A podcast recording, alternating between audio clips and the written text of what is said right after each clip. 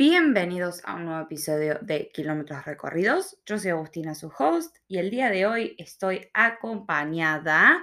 Hoy vamos a hablar de una temática que me han consultado bastante la gente que me sigue desde el día 1 en Instagram, arroba Kilómetros Recorridos Podcast. Em, voy a hacer espacio publicitario ya que estamos. Si todavía no me siguen en Spotify, denle pausa a este episodio, vayan a seguirme, déjenme 5 star reviews me ayudan muchísimo con la visualización. Compártanme con cualquier persona que crean que le puede llegar a servir esta información. Eh, en el episodio de hoy vamos a hablar de un tema muy pedido, que es venir a Australia con visa de estudiante. La persona que tengo acá al lado mío hoy nos cuenta cómo fue su experiencia y sigue siendo acá en Australia. Em, quiero tratar de no, dejar, no decir nada y dejarla a ella que cuente, pero en definitiva, vamos a hablar de costos, cursos, cuáles son las mejores formas de elegir qué es venir a estudiar acá a Australia, qué conviene, qué no conviene hacer, desde su experiencia en particular. Eh, así que nada, de verdad espero que disfruten nuestra conversación como nosotras hemos disfrutado hacer este episodio. Here we go. Bueno, eh, la invitada que tengo hoy se quiere presentar a la, a la audiencia no, yo no me quiero presentar, ¿eh? me Hablamos anónimamente. Me, me, me, forzaron. bueno, a ver, la señora Forza se quiere presentar. Bueno, eh, mi nombre es María Paula, Agustina me llama Paulina. No sé, quizá me han escuchado por ahí hablar de ella en alguno de sus capítulos. En el del viaje, a la nieve. Ella es la que... Bueno, yo soy la, la señora en cuestión, de la que no podía bajar de, la montaña. Es eh, verdad. ¿Sí? ¿Sí? Sí, no podía. No. Bueno. Eh, bueno, mi nombre es María Paula, llevo tres años y medio en, Australia, ya basada en, Melbourne prácticamente todo el tiempo, no me gusta ninguna de las otras ciudades, así que bueno, eh, normalmente cuando un colombiano migra, la mejor opción es irse por visa de estudiante, eh, ya que no tenemos la opción de working holiday o ninguna otra opción, la verdad. Eso iba a preguntarte justo que aclaremos de dónde sos, porque capaz que la gente ya te sacó por la tonada, pero si no, no, eh, Argentina no sos claramente. Em, así que nada, en definitiva, sí, como pequeño resumen pre-episodio ya para meternos adentro de las preguntas y demás, básicamente esto es con eh, Paulina contando su experiencia. Con visa de estudiante hace tres años y medio acá en Australia, em, todo lo que ella hizo, los tipos de visa, los cursos por los que ella pasó. Em, independientemente de que ella sea de Colombia, no significa que para el argentino que me esté escuchando va a ser algo completamente diferente. Eh, al final del día el destino sigue siendo Australia y las ofertas para venir a estudiar son las mismas para cualquier persona. Por ahí sí cambia un poco el tema legal, que aclaramos ya desde el vamos un disclaimer, nosotras no somos asesoras migratorias, no somos abogadas ni agentes, es simplemente contar nuestra experiencia acá, como yo vengo haciendo desde el día uno, eh, y ella hoy viene a hacer exactamente lo mismo, de decir qué cursos eligió, cuáles son eh, las cosas que ella tuvo que preparar previaje, los costos, más allá de que estamos hablando de hace tres años, eh, por ahí las cosas han aumentado, sí. Sí, la inflación. Pero el marco, digamos, de cuánto necesitas, con cuánto podés venir, cuánto tenés que ahorrar, con cuánto tiempo empezás a planificar tu viaje, eso va a ser lo mismo. sí. Em, así que bueno. también existen, he conocido personas de Argentina que han migrado, han decidido migrar con visa de estudiante en vez de la Working Holiday. Sé y no sé si estoy equivocada, pero sé que hay como unos prerequisitos para poder aplicar a la Working Holiday, que no todos. Sí, tenemos un límite de edad. Ajá. Si tenés más de 30, 31, 35, dependiendo del pasaporte que y también creo que en temas de la educación. ¿no? Sí, también. Bueno, entonces he conocido varios que han tomado la opción de iniciar con la visa de estudiante y creo que podría ser válido para ellos. Sí, que por eso también mm. el motivo por el cual estamos haciendo este episodio claramente, em, para todo aquel que no puede acceder a una Working Holiday por X motivo, la, visa de estudiante siempre es una opción para nosotros, tanto colombianos como argentinos o mucha otra gente de Sudamérica. Em, así que nada, vamos a tratar de contar un poquito cómo es ese, esa otra cara de la moneda para venir a Australia. Bueno, bueno. Pregunta, eh, bueno, ¿Qué? ¿Cuál es tu primera pregunta? ¿Mi primera pregunta? Sí, o sea, no sé, como tipo... Iba a decir, empecemos por el principio. Ok. Eh, no te voy a preguntar por qué elegiste Australia. ¿O querés contarme por qué elegiste Australia? Por, bueno, eh, inicialmente tenía tres opciones. Tenía en mente Malta, eh, Canadá o Australia. Básicamente mi plan inicial era irme del país, aprender inglés y volver. ¿No? Ese era el plan original. Sí, mi, mi, digamos que yo acababa de, o estaba a punto de graduarme de la universidad y aunque sí sabía un poco de inglés, obviamente pues el, el país latinoamericano no, no, habla inglés y quería perfeccionarlo, por así decirlo. Eh, yo comencé mis averiguaciones como en diciembre del 2018. Eh, le planteé el tema a mi papá, a mi, a mi familia y pues les, les, gustó la idea y comencé mi proceso para venirme luego de ya haber, de ya haber recibido el, el, diploma de la universidad. Em, ¿Por qué decidí Australia? Por el clima, básicamente. Eh, Canadá es muy frío.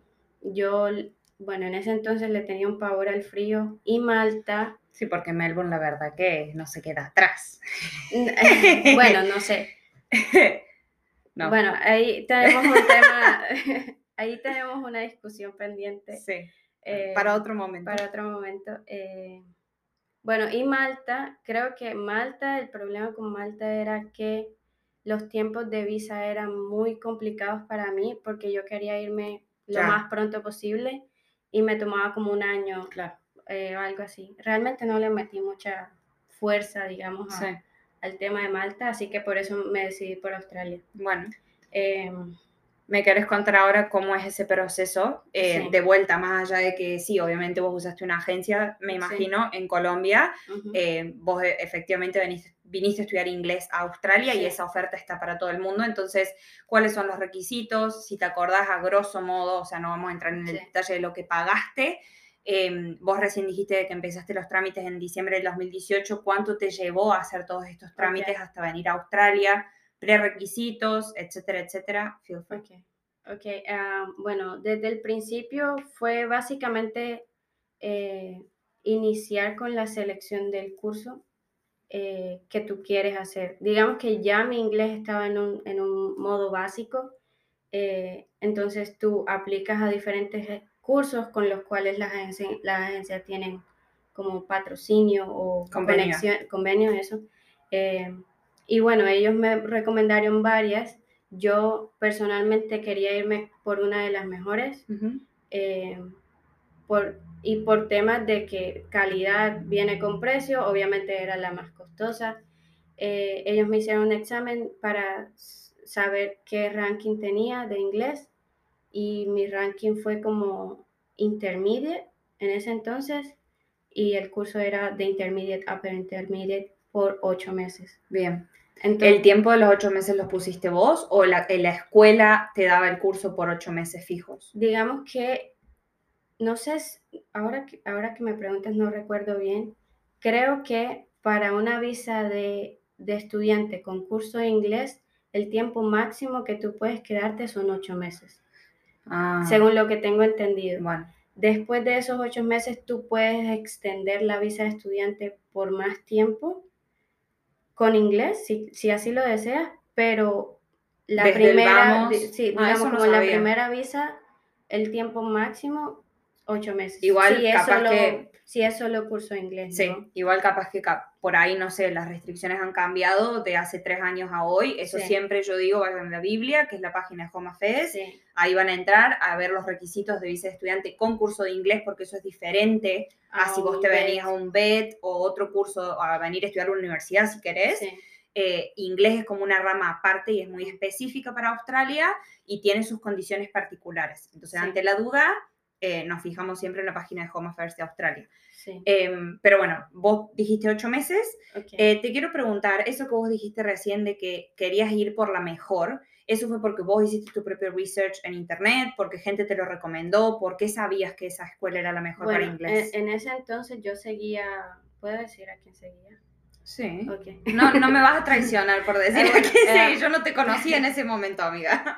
Bueno, eh, yo, yo seguía una página es una colombiana que lleva ya 10 años acá. ¿Angélica? No, ah. ella se llama Juliana. Ah, Yo no la conozco, así que. Juliana, no me acuerdo de su apellido, la verdad, qué pena, Juliana. Bueno, no importa, claramente no es tan ella importante. Ella- bueno, ella tiene un canal de YouTube que se llama Acá en Australia y ella mencionaba allí como siempre vayan a lo, o sea, a la página principal de Australia, vean cuáles son los cricos.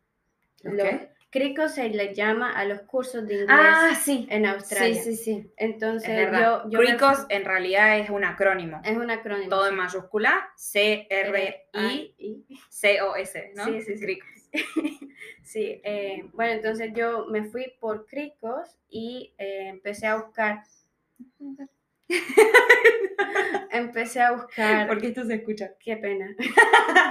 Lo siento, es que sin, sin mover las manos no puedo. Moverlas eh, acá. Ok, bueno, perdón, No eh, oyentes.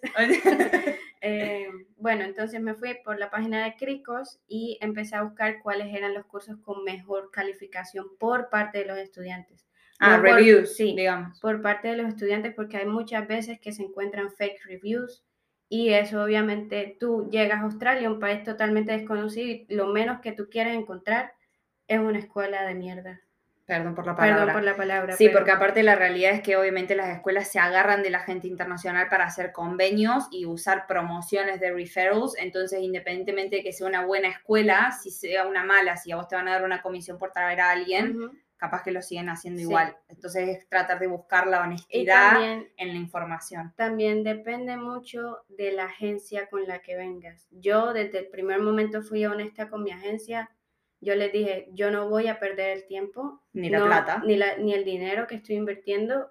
eh, no quiero cualquier curso que me vayan a, digamos, embolatar, que uno, no sé si se dice en, en Argentina, embolatar el tiempo, la plata y hacerme perder el tiempo, porque eso es lo que no quiero. Ujú. Entonces, desde, desde una etapa muy inicial, le fui sincera que con cuáles eran los objetivos que yo quería de Que era realmente curso, aprender inglés. que era y, realmente en un- perfeccionarlo sí. y, y y devolver volverte. En un, en un primer momento, Con hace las- cuatro con- años y con- contando. con las comillas. con las comillas. Bueno, entonces, eh, en ese entonces ellos me plantearon esto. eh, comencé con la investigación y todo lo demás. Me, me decidí por uno de los mejores acá en Melbourne, que también tiene sede en Brisbane. eh, y la totalidad del curso estaba alrededor de unos 6 mil o 7 mil dólares. Por los ocho meses, Por el curso de inglés meses. solo. Sí, solo el Digamos, curso. 7 mil dólares. Más Sí, o menos. pero ahorita. no sé, Australianos. No sé si australianos. habrán aumentado, pero Claro. bueno. pues, Igual lo tuviste que pagar upfront, o sea, de Lo tuve que pagar upfront, todo. todo. Upfront eh, no me sale en español. eh, por adelantado. por adelantado. Los siete meses o los ocho Sí. meses de curso lo pagaste en Colombia. Sí, en Colombia. Bien. Entonces, pero am, para eso a ti te pueden demostrar Fondos. su eh, financial support. Sí. Eh, tienes que hacer todo el trámite de extractos bancarios, tarjetas de crédito. Em, Que eso, perdón que te interrumpa, para los que me siguen hace bastante saben, ese es un requisito para la Working Holiday para nosotros también. O sea que con la visa de estudiante, no sé si es porque es específicamente la visa de inglés eh, y porque estás offshore, o sea, fuera de Australia, porque Sí. vos a la visa de estudiante podés aplicar estando adentro, que eso Sí. ya vamos a llegar, eh, te piden soporte financiero. sí. Dependiendo, digamos, el- el periodo de visado que vos saques, es el soporte que te van a pedir por Sí, detrás. Te piden una- un promedio de unos 3 mil dólares, me parece, por mes que tú vas a estar acá. Sí, es, es bastante. Un montón. Obviamente eso es dinero que no vas a estar usando, se va a tener solo demostrar que Que puedes, tenés acceso a. que puedes tener Sí. ese dinero en caso de que alguna No consigas una- trabajo. o que alguna emergencia ocurra. Sí. Tienes un accidente, lo que sea. que volverte a Colombia, lo que sea. Bueno, Exacto. bien. Entonces es como un backup. Para el, para el gobierno, porque realmente no. Pero de vuelta, tampoco hace falta que vos tengas el dinero físico. Si vos tenés Sí, acceso a tarjetas de crédito y el banco te da un crédito, Sí, sí, sí. la tarjeta, digamos, tiene un, un fondo. un fondo de X cantidad de dinero, sirve igual. No es que vos tenés que tener los dólares verdes, como nosotros decimos, en el banco o abajo del colchón, eh, para justificar esos fondos. Bien. sí. Em, bueno, entonces vos por esta escuela, por esta situación particular, tuviste que pagar el curso upfront. No, de vuelta no sabemos si otras escuelas también lo piden. Yo conozco gente que lo ha pagado en cuotas y puede ah. terminar de pagar el curso estando acá en Australia, pero eso es muy particular. Eso, eso tiene un pro y un contra, ¿no? Porque digamos que cuando uno recién llega, no es bueno, digamos que en esa época que yo recién llegaba, yo conseguí mi primer trabajo a las tres semanas. Ay, yo también. Ay, mira, tenemos otra cosa en, común. Acá la gente consigue trabajo los dos días igual, de los que yo escucho que están llegando. Pues ahorita está mucho más, ah, digamos es diferente. ahorita la, la, época, a todas las personas que, que están llegando, la verdad que yo les digo que están en una época de bonanza, porque antes era luchado. Sí no era, tan fácil como todo el mundo decía. Era peleado, uno tenía que literal levantarse temprano si uno quería llegar a, encontrar algo en el día, porque te levantas tarde, no te guardan pan. Eh, entonces, ¿en qué íbamos? Bueno, el curso. Eh, yo hice todo mi examen de calificación del curso, todo lo demás, bla, bla, bla. Y el proceso, bueno, había que pagar el tema de los exámenes médicos, y... Eh, el seguro médico. No, exámenes médicos porque te piden un, un assessment de, de médico. Médico, sí. De, antes de que llegues. Sí. Entonces, por eso hay que pagar también. Y eso tuvo un costo ah, de unos aproximados 300 dólares, creería yo. Bien. Todos dólares australianos, estamos diciendo, ¿no? Sí. Em, bueno, eso, ¿qué te hacen en el assessment? Te hacen un, un chest eh, x-ray y también como sangre, si tienes enfermedades, también evalúan las enfermedades o posibles enfermedades que tu familia pudo haber tenido. Eh, antecedentes generales. Antecedentes. Bien. Luego, eh, otro tipo de costos que hay que tener en cuenta en esta visa es el seguro de, de estudiante acá. en ese entonces, por los ocho meses, me costó 380 dólares que no está tan costoso. No es mucho. No es mucho. Y eh, bueno, los tiquetes de avión para llegar. Eh... Aclaro por si la gente no sabe, el venir a Australia o estando en Australia y sacar visa de estudiante es un requisito obligatorio del gobierno que necesitas seguro médico para estudiantes internacionales. Mm. Vos no podés, o sea, a ver, como poder podés, pero eh, digamos, podés ir por tu cuenta y sacar un seguro médico privado, lo podés hacer, pero el gobierno te exige que vos tengas un seguro de estudiante internacional, porque eso tiene una cobertura extra que nosotros en el behind the scenes, o sea, detrás de escena no sabemos eh, qué es lo que anda dando vuelta entre el AHM o NZ o el que sea que te hagan sacar y el gobierno, pero es un requisito obligatorio que lo vas a tener que pagar sí o sí. Ah. Aclaro también, eh, perdón, por ahí, qué sé yo, te hacen pagarlo todo. Vos sacaste dos años de visa de estudiante, pagaste dos años de curso de seguro médico y por algún motivo vos de la visa de estudiante al año cambiaste de visa y te convertiste en partner o lo que sea, como hice yo, por ejemplo, mm. esa plata que vos pagaste del seguro te la devuelven. Así que tampoco es como el, peor de las, de las situaciones. De, los casos. Te lo devuelven. Yo quería recomendar algo y es que ahorita con todo el tema del COVID, que están cancelando vuelos, que todo está pasando básicamente, tengan un seguro de viajes. También. Eh, cuando compren su, su tiquete de viaje, asegúrense de tener un seguro de viaje porque cualquier cosa puede pasar. Sí. Y más viniendo desde allá. Sí, no, o sea, digamos, en Colombia a ti te toca literal 35 horas de vuelo y no es un vuelo fácil, cualquier cosa puede pasar. Sí. Entonces, ahorita eso. También otro de los requisitos para poder venir acá es tener todos los eh, documentos traducidos. Eso le suma un costo, obviamente. En ese entonces, obviamente, yo no sabía de muchas plataformas. Entre Lingo. Yo eso lo, lo, promociono un montón. Sí, entre Lingo es bueno. También hay otra que usamos hace poco. Se llama que Lexigo. ¿Eh? Lexigo. Lexigo. Para hacer traducciones nati. Bueno. Eh, Otro dato ahí también. Eh, bueno, ese. Pero sí, nosotros que hablamos en español, todos los documentos para aplicar a la visa tienen que estar en inglés. Traducido, y eso obviamente le suma un costo, porque, digamos, te piden todo. A mí me pidieron muchas cosas de la universidad. Eh, no sé. ¿Quieres decirle a la gente que estudiaste? Para que vean que tenemos otra cosa en común. Ingeniera industrial. Muy, muy bien. Sí. Eh, ¿Y a dónde estás trabajando? no, para que ya nos estamos yendo por las Sí, no, no. volvemos no dejemos que Agustina nos distraiga, por favor. Eh, bueno, otra cosa que también quería recomendar, que quizá no todos los estudiantes lo han hecho, pero yo sí considero importante tener un lugar donde llegar tranquila y que no, hubiera algún tipo de complicaciones cuando uno llega. ¿A qué te referís con eso? Yo recién llegué, estuve en un homestay. ¿Qué es eso? Que es como una familia que te hospeda por un tiempo, que, está, que tiene convenio con la escuela directamente. No con la agencia, con la escuela. Con la escuela. A la que vos venías a estudiar inglés. Sí, entonces son familias que te brindan su hogar, una habitación o dos, te suplementan eh, comida, servicios y todo lo demás por el tiempo que tú desees estar con ellos. ¿Por un costo o es gratis? Por, un costo. Pero mucho más bajo de lo que podría llegar a ser un hostel, por ejemplo. No sé cuánto cuesta un hostel, pero esa era como la preocupación que yo quería quitarme encima.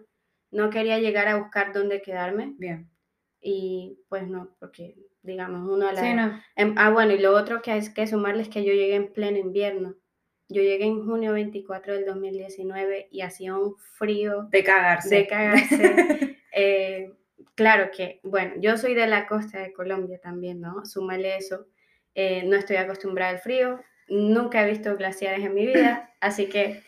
Tenemos que resolver eso, pero bueno, para otro momento. Eh, entonces para mí el frío era muy fuerte y consideraba que llegar a un, a un ambiente familiar también podría ayudar el proceso de adaptación a la tal ciudad. cual. ¿Y eso te lo ofreció la escuela o vos ya sabías que era una opción? Me lo ofreció la escuela. No todas las escuelas, no todas las escuelas tienen acceso a este servicio, y no sé si lo sigan haciendo todas, por lo de COVID, y todo lo demás. Pero es una buena, opción, una buena opción. Es una buena opción. Fue una experiencia muy loca. Estuve con una familia judía, entonces fue un choque cultural bastante fuerte, pero sin embargo, el hecho de tener una figura familiar y recién tú llegas, no está nada mal. ¿Cuánto tiempo te quedaste con ellos? Tres semanas. Ah, no fue tanto. No fue tanto. No, no fue tanto. ¿Y cuánto sale, te acuerdas? Bueno, sí, sí me acuerdo. Hice, hice el research.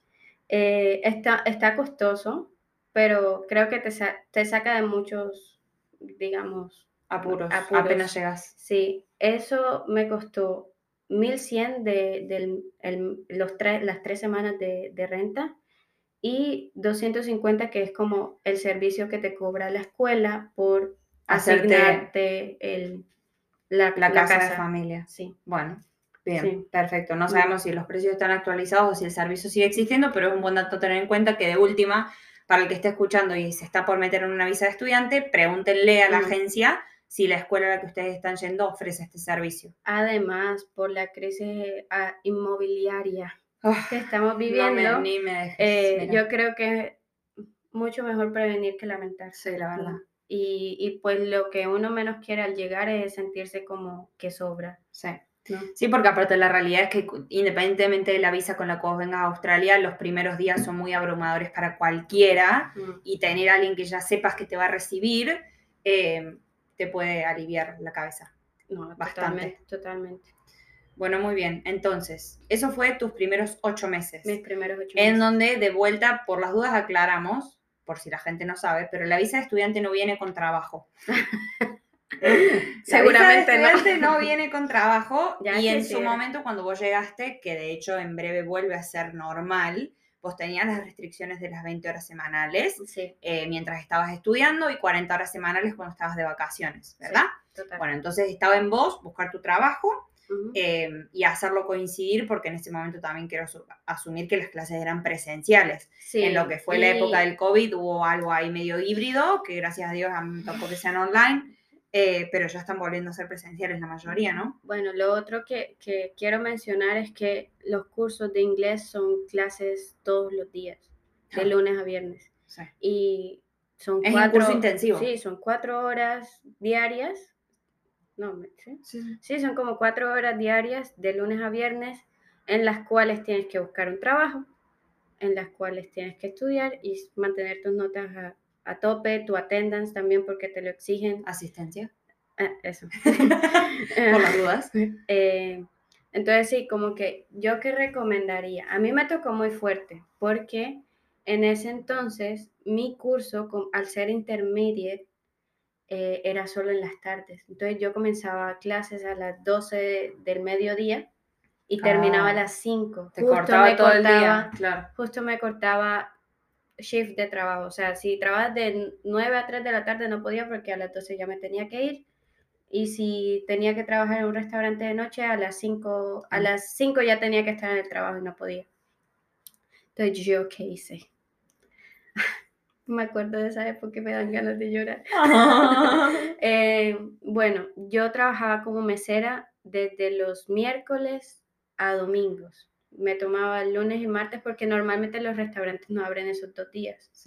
Em, trabajaba como mesera en un restaurante mexicano y literalmente yo vivía en una carrera constante porque tenía que estar en el trabajo a las 5 y 40 y mis clases terminaban a las 5 y media. Entonces, literal, corría a la estación del tren, cogía el tren hacia, hacia mi casa, bueno, que, que el restaurante quedaba cerca de la casa donde me moví después del homestay. Em, entonces cogía el tren hacia la casa, iba al trabajo, ya estaba lista vestida de negro porque eso es lo más prioritario. Eh, llegaba, trabajaba mis turnos de cinco horas diarias y fuera. Entonces eso pues, ¿para qué te sirve? Pagar renta, ahorrar y servicios, comida, servicios y todos los demás gastos que pues ya Agustina ha comentado en los otros episodios. Muy bien. Em, entonces sí, básicamente eso. Bien. Em, luego de esta visa, ¿qué pasó? ¿Qué pasó? Usted dirá. Usted dirá. se pregunta. Cuénteme. Creemos creemos un poquito de expectativa. No, porque la realidad es que, o sea, vos sacaste visa original por ocho meses. Mm. Tu plan era volverte a Colombia. Me río y pobre tu madre. Hace tres años y medio que ya estás acá. ¿Qué hiciste en ese tiempo? ¿Qué hice? Legalmente hablando. Ah, ok, ok. ¿Qué hice? No, de eso a la gente no le importa saber qué hiciste. qué em, bueno, llegan los ocho meses, ¿no? Yo me senté a reflexionar un día Obviamente al uno estar viviendo en la carrera de la vida diaria, deja de disfrutar otro tipo de cosas. Yo quería disfrutar de la vida australiana, no, no había tenido el chance de viajar alrededor de Australia, ni había tenido el chance de, hacer algo más que trabajar y estudiar. Bien. Porque la visa de estudiante de inglés te toma mucho tiempo, realmente sí, te, te extrae mucho tiempo de tu vida y de tu energía. Entonces yo decidí que quería hacer un curso nuevamente, pero esta vez quería eh, que este curso fuera de la que la intensidad de este curso fuera menor, que me diera el chance de trabajar más, ahorrar más y posteriormente viajar. Entonces ese era mi plan. Yo realmente no escogí un curso que me diera camino migratorio, porque no era mi plan. Yo solo quería quería quedarse. Quería quedarme por más tiempo, ahorrar más dinero, viajar por Asia, todo lo demás. Y pues después ver qué haremos. Bueno, pregunta y ya nos desconectamos completamente de lo que fue tu primer visa en Australia. Em, vos sacaste, muy bien dijimos, curso de inglés. Em, ¿Qué pasa cuando vos querés pasar, extender, como se llama, de visa de estudiante año 1 a visa de estudiante año 2? Bueno. En eh, relación a costos, lo puedes hacer sin problema, el gobierno te pone algún pero. ¿Qué pasa con eso? Pues, ¿Tenés que hacer todo el trámite de vuelta? No sé. Mm, ¿Qué te piden? Te piden como una carta en la cual tú expreses por qué te quieres quedar más tiempo y qué vas a lograr con este nuevo curso que quieres estudiar. Bien. Que es la carta GT que te piden como intención general del curso. Eh, más que eso, no te piden ningún No te, no te cobran una multa por extender visa de estudiante. Ah, bueno, espera. Te sale más cara. Eso es otro tema. Ah, bueno, pero espera, lo vamos a dejar ahí, vamos a, vamos a hacer una pausa, vamos a tomar un traguito de agua y ya venimos con toda la data para tirarle a la gente. Puedes preguntar eso. Esa era la otra cosa que te quería preguntar recién y se me fue la idea, eh, de que si realmente, eh, porque obviamente hay muchos comentarios, porque es la realidad, o sea, se sabe, vos tenés gente que te va a decir venir a Australia a estudiar no sirve de nada, o, que sale muy caro y es al vicio. Hay gente que lamentablemente no tiene otra opción, como son todos los colombianos y otros países con otros pasaportes. No todos tienen la, ventaja de venir con working holiday. Inclusive nosotros siendo argentinos, si no cumplís los requisitos, tampoco la puedes sacar. Australia es un país con muchísimas oportunidades que tiene muy em, muy mucha fama por cosas muy positivas y es la realidad, pero para el que me conoce ya sabe que yo desde el día uno te vengo diciendo lo, que, te digo lo que está bien, lo que no, acá no te vengo a tirar, o sea, color de rosas ni, ni mucho menos, es la verdad de la milanesa y decir, vos realmente aprendiste inglés en esos ocho meses o sentiste que te cobraron de más o que tiraste la plata a la basura o... Realmente eh, yo considero que mi nivel de inglés mejoró, mejoró muchísimo. También, bueno, es que aquí viene un tema controversial, ¿no? Yo te voy a preguntar, antes de que digas eso, te quiero decir, porque capaz que la gente del otro lado está escuchando y dice, che, pero te vas a Australia, un país que habla en inglés de por sí, no lo vas a aprender en la diaria, o sea, ¿por qué meterte a estudiar un curso de inglés? ¿Me entendés? Uh, bueno. Una buena pregunta, ¿eh? Ah, mira, mira. Me pones no, no la sabías esa. No, la verdad es que yo considero muy importante estudiar el inglés porque más que tú lo puedes aprender en el día a día, necesitas bases. O sea, y si tú quieres lograr algo más, yo no quiero un inglés nivel básico, digamos. Yo quiero un nivel que me permita a mí desempeñarme de una manera correcta en el ámbito laboral. Yo quiero un inglés que también me permita a mí, no sé, eh, escribir correos de una manera eh, apropiada, dependiendo del tipo de persona a la cual me estoy eh, dirigiendo. dirigiendo y todo lo demás. Ese es el tipo de inglés al que yo estaba, digamos, apuntando. También depende mucho de qué influencias tengas tú en tu periodo de estudio de inglés, ¿no? Digamos que si tú vienes y te vas a juntar con la gente del mismo país y vas a hablar español 90% del día, no te va a servir de nada, porque son, sí, cuatro horas al día que tú das la clase de inglés, eh, pero si tú no lo practicas en casa, o sea, olvídate que lo vas a, perfeccionar, digamos. Eh, entonces, yo siento que en ese entonces me sirvió mucho el hecho de que dejé de juntarme con personas de mi país para ponerme ese challenge de practicarlo más, perfeccionarlo, conocer nuevas culturas y todo lo demás.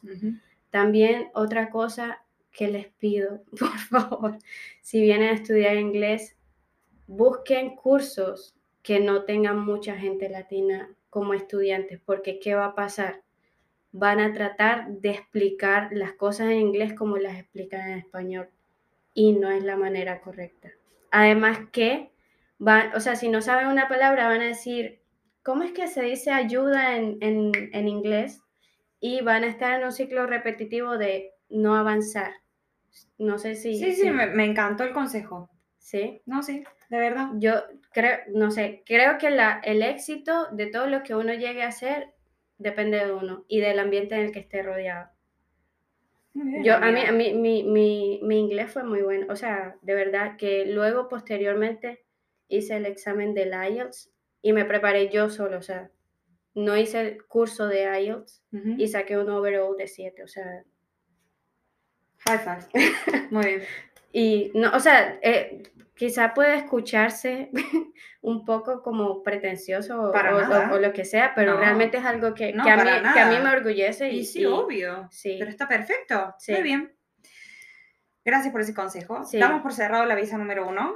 ¿A qué? ¿Puedo decir algo más? No, no mentira. O sea, eh, no, no vean la visa de estudiante en términos de inglés, aclaro, en términos de inglés como una pérdida de tiempo y plata yo, yo creo que es, suma mucho, por lo menos a mí me sumó mucho en la hoja de vida el hecho de tener un muy buen inglés.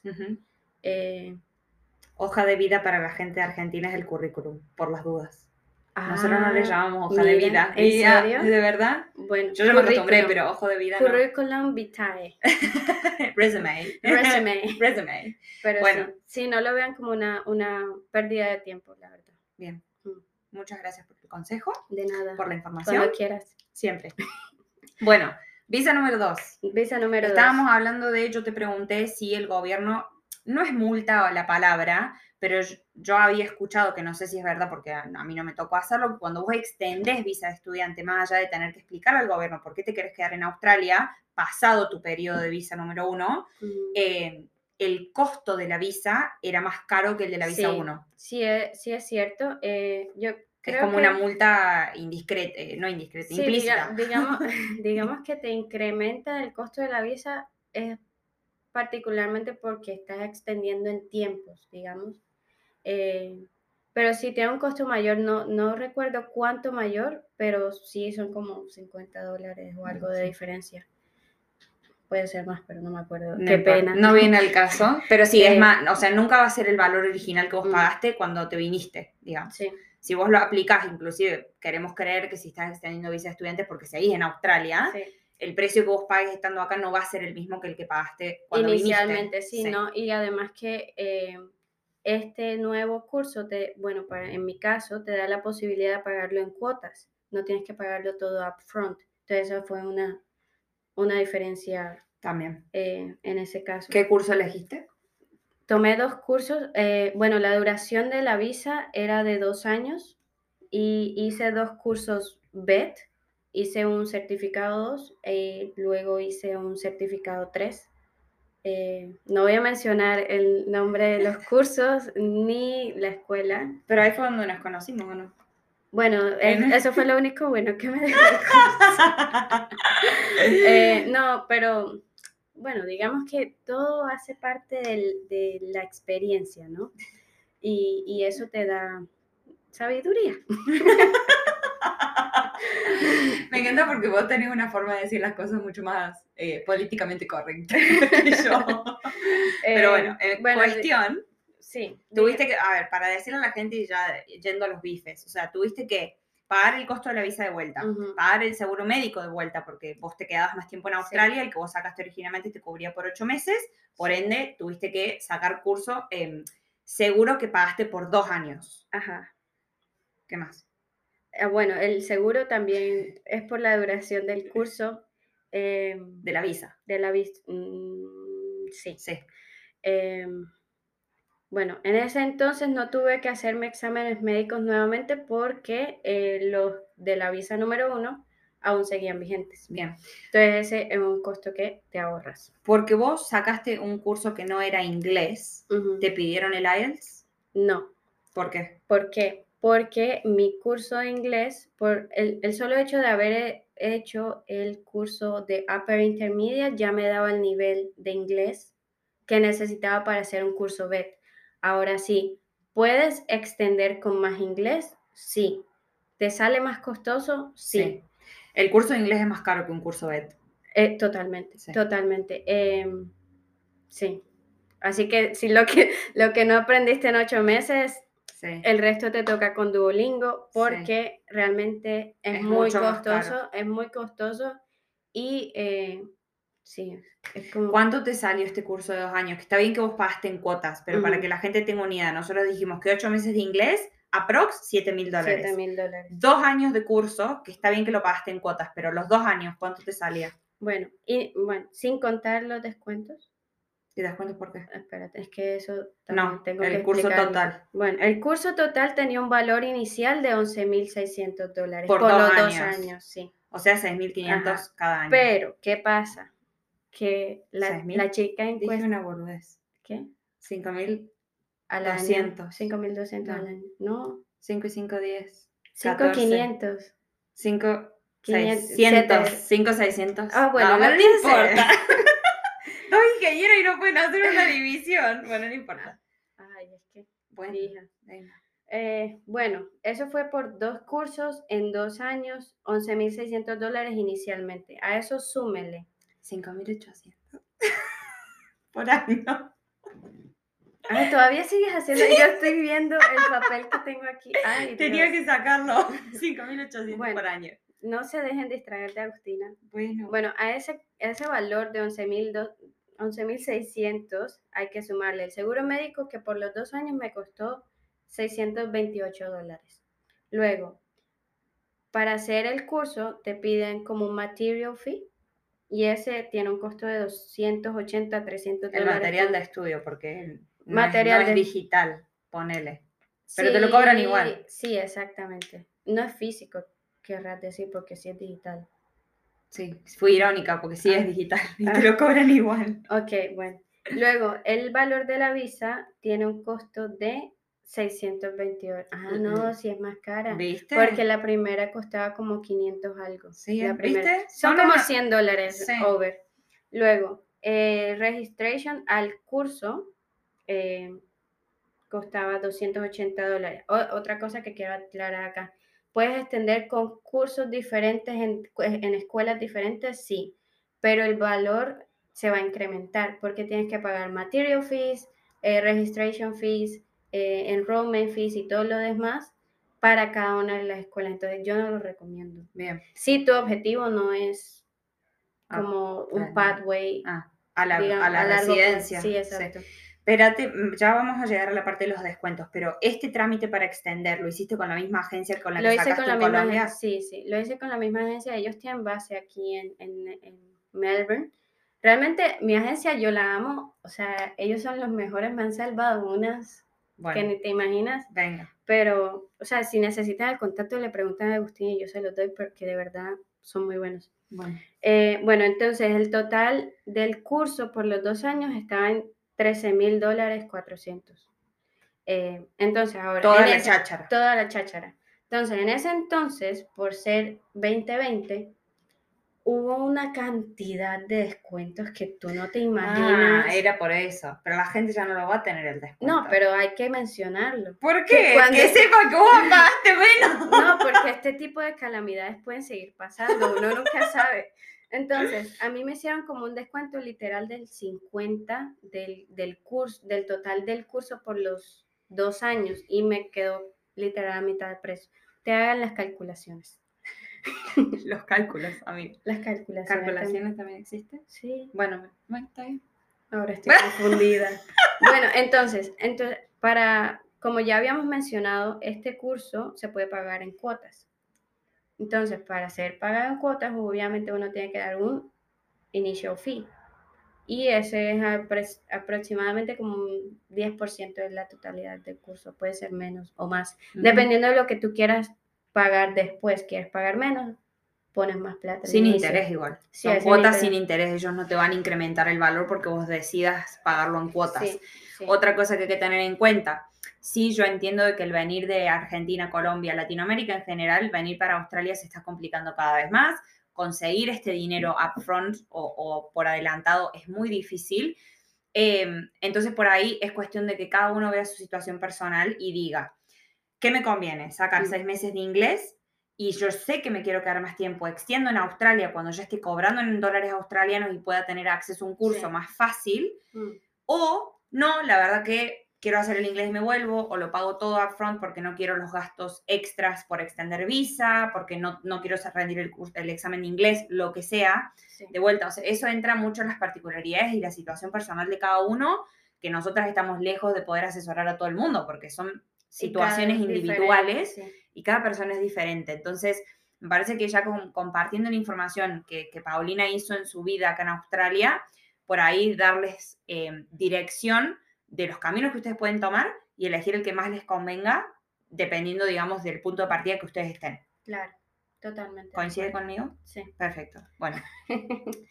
usted, o sea, no sé por qué dije usted. Bueno, em, vos ya tuviste los dos años de visa. Sí. Y ahora ¿Hay una tercera visa? Hay una tercera visa. ahorita mismo estoy en mi tercera visa. ah, esa es la tercera visa. Ya dejaste de ser estudiante. Bueno, casi. Sí, bueno, sí. Me falta un año más. bueno, entremos en... Pero para. Okay. Para, acá la gente del otro lado me va a querer pegar una cachetada. Pero bueno, con la segunda visa, vos ya dijiste de que el nivel de intensidad era mucho más bajo que el del examen inglés cómo era el tema del colegio. Está bien que entramos en el 2020, todo se hizo online, ahí nosotros nos conocimos también y yo doy fe de que era muy relajado el tema de, la attendance y la asistencia. Eh, eran clases online una vez por semana. Eh, era... Lo siento, es que... Me... ¿Te ponía nerviosa? bueno, no podía seguirlo viendo. Bueno, venga. Eh, entonces, me parece que vamos a hacer caso omiso a la situación puntual del 2020 del COVID, eh, pero sí saber de que los cursos que no son de inglés, vos podés conseguir escuelas que no tengan una carga horaria tan intensa, lo que te habilita a trabajar más horas o tener por lo menos más flexibilidad. Y lo bueno de los cursos BED es que sus horarios son normalmente en las noches.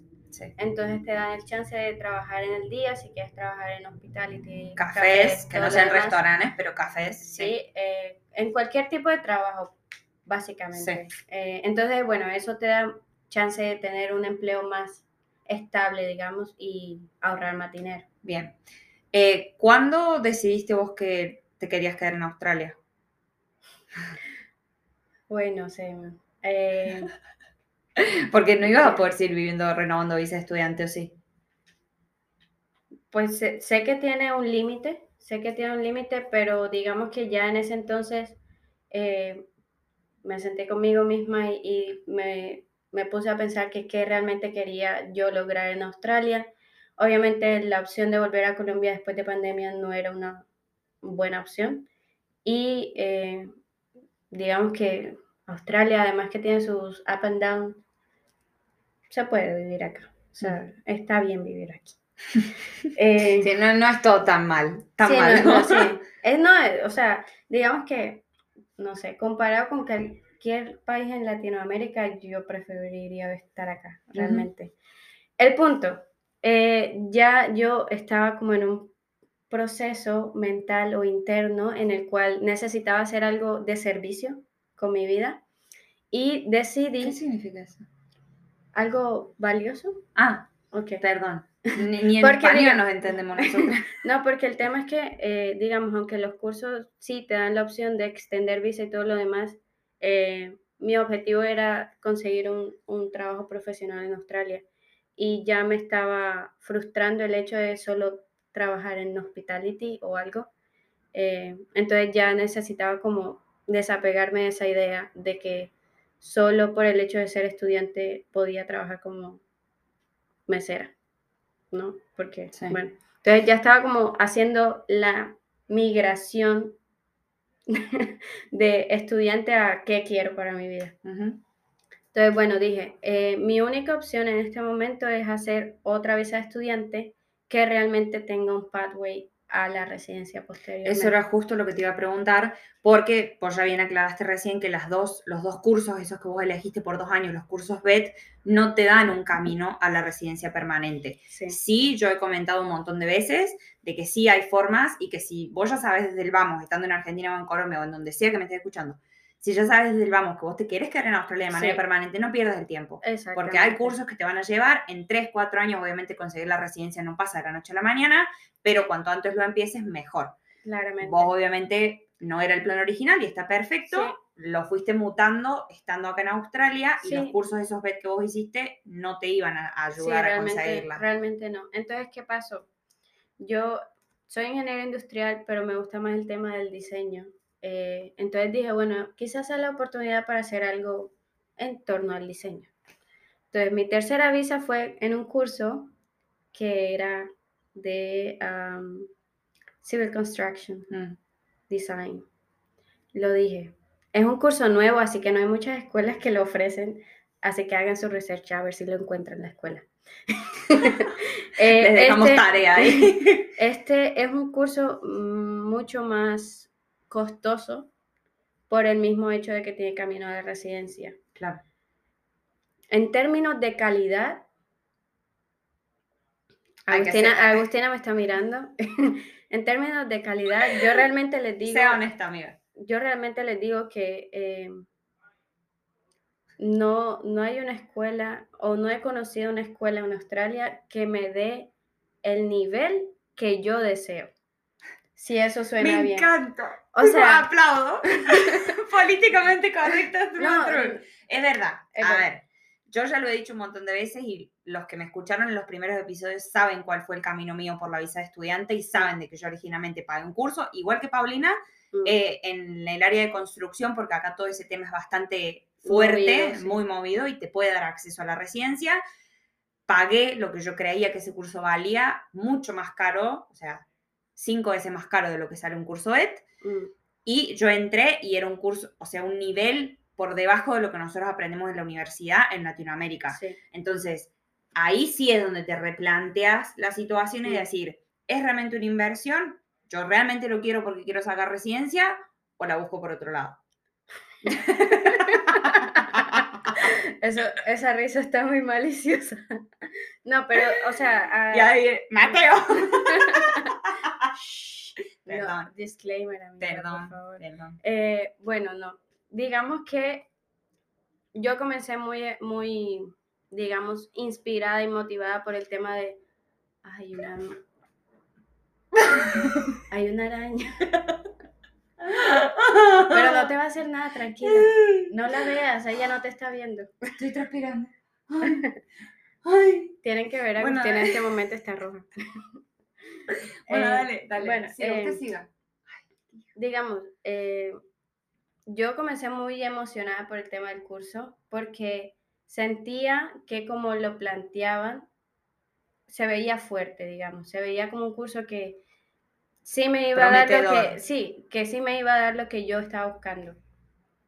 Entonces, bueno, términos generales del curso, dos años que tiene la duración. Luego, después de haber culminado este curso, puedes aplicar a la visa de postgraduate por el solo hecho de ser un curso que te da pathway hacia la residencia. La visa de postgraduate, para el que no sabe, es estos cursos que forman parte del camino a la residencia, que la lista de los cursos cambia constantemente y depende del estado en Australia el que vivas, la lista de cursos cambia, como también cambia la lista de profesiones a la que vos puedes aplicar una skill visa, que no nos vamos a meter en todo eso, pero em, vos por haber estudiado este curso, que de vuelta es muy cambiante, puedes aplicar una visa de postgraduate, que supuestamente lo que esta visa hace es habilitarte a quedarte en el país por dos años extra para poder conseguir trabajo relacionado a lo que estudiaste. Full time y eso te da la, potestad más adelante de aplicar a una skill visa para que te patrocina el gobierno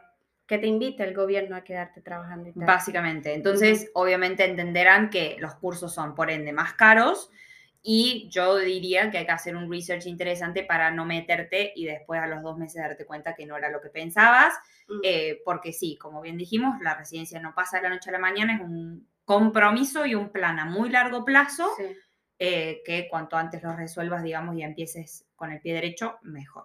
Entonces, en términos generales, el curso este curso en específico costaba, cuesta 200, 22 eh, mil dólares por los dos años. O sea, Entonces, si mil dólares por año. Si ustedes se ponen a dar cuenta con los datos anteriores que les habíamos dado, es básicamente cuatro veces más costoso que el curso B. Sí. Entonces, este tiene un tuition fee, material fee, enrollment fee, visa fee.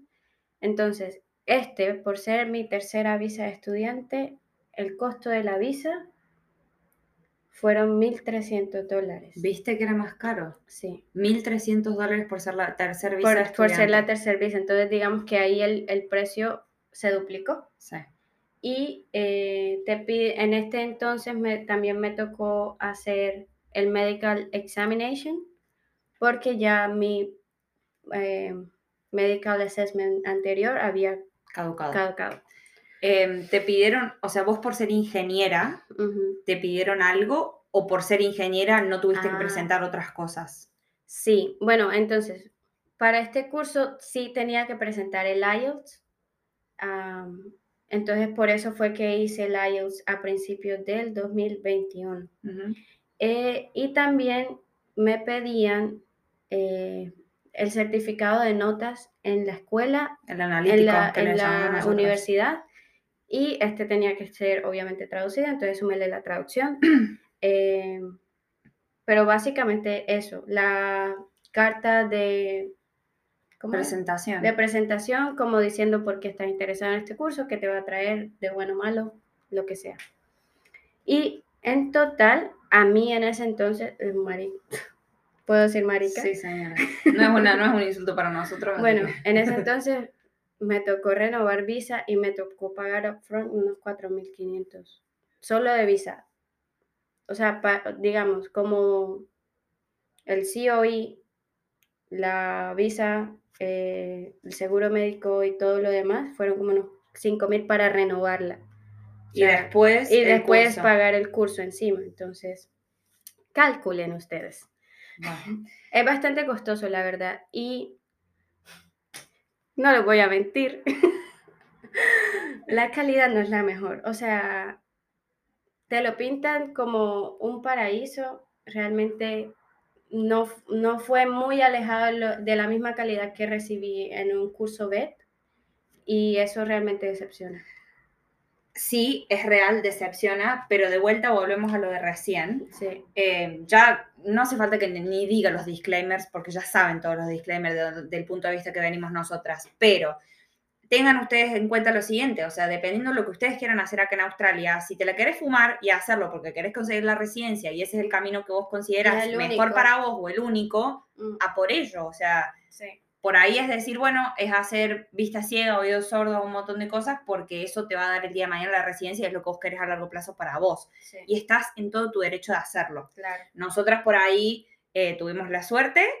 Eh, Sí, pues digamos em, que la vida te presenta oportunidades. Exactamente, y pudimos obtener otras formas de quedarnos en Australia que no sea estudiando, pero si esa es tu única opción, no porque escuches esto y digas, no, la verdad que la calidad no está buena, siento que estoy perdiendo, tiempo y dinero, no lo voy a hacer. Y bueno, y capaz que lo veas como una inversión personal mm. a largo plazo para poderte quedar en este país. Sí, realmente yo pienso que de igual forma depende de qué quieras. Estamos haciendo el cuerpo. Sí, ya volvemos. no, venga, siga. Em, ay, se me fue la idea. Ay, perdón. A ver, ¿qué, iba a decir? ¿Qué haciendo la idea? No. No es que vengas a. No es como que los quiera desmotivar, porque realmente quizás mis exigencias no sean sus exigencias o la tu situación mi situación no sea la misma a la de ustedes, pero es como mi punto de vista muy, muy personal y por la experiencia que he tenido ya dentro del curso. Y hace, o sea, tres años con ya estudiantes. Digamos que si yo le soy sincera, si yo le soy totalmente sincera, de las visas de estudio que yo he pagado, el mejor ha sido el curso de inglés. De inglés. Literalmente. O sea, y, siento que me dejó algo para mi vida, más que, más que más que. Bueno, em, ya con eso llegamos al presente, que no es visa de estudiante, pero no hace el episodio, así que si la gente quiere saber, se lo contamos en otro momento. ¿Te parece? Ah, no. Ah, ¿Querías decir algo más? No, iba a decir que no, ah. no voy a terminar la última visa de estudio. Ah, eh, eso, bueno, digo, no voy a terminar el último curso porque, bueno, era muy costoso y apliqué otra visa. Eh, la cual no voy a decir ahorita. Ay, pero no pasa ah, nada, estamos en la misma visa las dos. Ok, bueno, apliqué a la visa de pareja. Apliqué a la visa de pareja. La araña me está mirando, gente. Para mí va a bajar y me va, se me va a poner la cabeza. Pero no está haciéndote nada. Pero está ahí, es mi, es mi territorio. Bueno, no importa, dale, no importa. Tú estás en su tierra. Es mi casa. Pero era su casa antes de que esta la construyera. La Pachamama que me perdone. Tenemos un minuto y medio. A ver, venga. Eh, explica rapidito el salir de tu visa de estudiante a la visa de partner visa que estás ahora. Bueno, así ¿Hubo penalidades? ¿Qué te cobraron? ¿Tuviste que cancelar tu visa de estudiante? Si no, ¿estás esperando? ¿Estás en bridging? realmente al, al, uno aplicar a la visa de pareja no puede cancelar la visa actual en la que se encuentra porque sería como quedarte de ilegal. no vas a tener derechos laborales. O ninguno para estar en este país. Exactamente. Ay, espera. Ya, para. bueno, entonces, no tenés derechos laborales, nada. Exacto. Y no queremos eso. Obviamente no, porque nosotras somos personas legales. Entonces, vos vas a aplicar a la visa de pareja yo apliqué a la visa de pareja. Mientras tenés la visa de estudiante vigente, todo normal. Exactamente. Entonces, digamos que de la visa de estudio, del curso de estudio que estaba haciendo, porque ya no lo estoy haciendo, eh, yo alcancé a pagar, punto como unos 7 mil dólares de lo que eran 22. Eh, y luego nos decidimos conjunto con mi pareja que la mejor opción y más rápida porque ya estaba desesperada de estudiar algo que no me estaba sumando, era aplicar a la visa de pareja. Entonces, como no puedes deshacerte de la visa de estudiante tan fácilmente, tienes que esperar que esta visa culmine o te aprueben la visa de pareja para poder hacer el cambio. No hay penalizaciones porque realmente eh, no tienen por qué penalizarte de nada. No, pero sí tener en cuenta que si vos pagas más, ellos no, tienen la obligación de devolverte el dinero. Ah, bueno, es muy difícil que te den un refund. eso depende también del tipo de curso que estés haciendo y la escuela de vuelta las particularidades, pero te puede tocar que si vos pagaste todo front y después decidas no seguir con esos dos años, ah. el colegio en realidad no tiene ninguna obligación de, devolverte el dinero porque vos estás decidiendo por motus propio cambiarte de visa. Sí, totalmente. No paguen upfront. Cualquier cosa Si pueden no pagar upfront, no paguen upfront. Es mejor. Es eh, mejor no. Pero de vuelta, o sea, vos seguís con tus derechos la mayoría de las veces vos seguís con tus derechos laborales de tu visa actual, si no me equivoco, eso puede cambiar dependiendo si estás en una working holiday, si estás en una visa estudiante, no sé. Eh, generalmente lo que pasa es, vos seguís con tus derechos laborales eh, hasta que te aprueben la visa que vos aplicaste. No tenés que hacer nada, no, le tenés que, no tenés que comunicarte con el gobierno, ellos tienen su due process, no te van a decir cuándo va a pasar, va a pasar en algún momento. Si a vos por algún motivo se te vence la visa de estudiante, no pasa nada, no tenés que salir del país, entras en lo que se llama un bridging visa hacia la partner visa. Hacia la partner visa, que es una visa puente, como bien lo dicen, donde ellos, porque el gobierno se está tomando su debido tiempo en aplicarte una, aprobarte una aplicación que vos hiciste con suficiente tiempo de anticipación. Tienes el derecho. Tienes, te dejan quedarte hasta que te aprueben la visa nueva. Y eso pasa con cualquiera, no con partner por ser partner. Si vos pasas de una working holiday a una student o de una Working Holiday 1 a una Working Holiday 2, el proceso es exactamente igual. Si a vos se te vence la visa, vas a, tener, vas a poder quedarte en el país hasta que te apruebe el gobierno la segunda. Esto es si aplicaste antes de que se te venza, ¿no? Porque... Sí, eso es muy importante. Apliquen mucho antes de que se venza. Porque si en el caso dado de que se venció la visa y ustedes apenas están aplicando, deportación. Literal. Pero no vamos a entrar en esa, no queremos asustar a nadie, esas son situaciones particulares. El día de mañana, si vienen y quieren aplicar una partner visa, nos pueden escribir a nosotras, no pasa nada. Asesorías por internet. Con un Ferne de por medio, yo no le digo que no a nadie, así que, bueno, nada. Em, una conclusión, un mensaje que le quieras decir a la gente que nos viene aguantando hace una hora, pobrecitos. Gracias por, aguantarnos por una hora. Eh, realmente, o sea, tómense su proceso con calma y asesórense bien si quieren quedarse en Australia, comiencen lo más antes posible en su camino migratorio y no pierdan el tiempo como yo lo hice. Y ante la duda, un agente migratorio va a saber más que ustedes o que nosotras. Eh, abogado migratorio. Así que sí, asesórense. Asesórense muy, muy bien, porque realmente de la asesoría realmente queda más. Aparte, los errores pueden salir caros. Pues, por querer hacer las cosas como por la izquierda. Sí, o solo. Sí. bueno, en fin, no importa. Em, bueno, gracias. ¿Viste que te animaste a hacer la entrevista? Ahora siento... Solo porque no la grabamos en, en, video. No estar en video porque se ponía muy nerviosa. siento mi, mi, primer momento de fama. Ah, ha sido un éxito.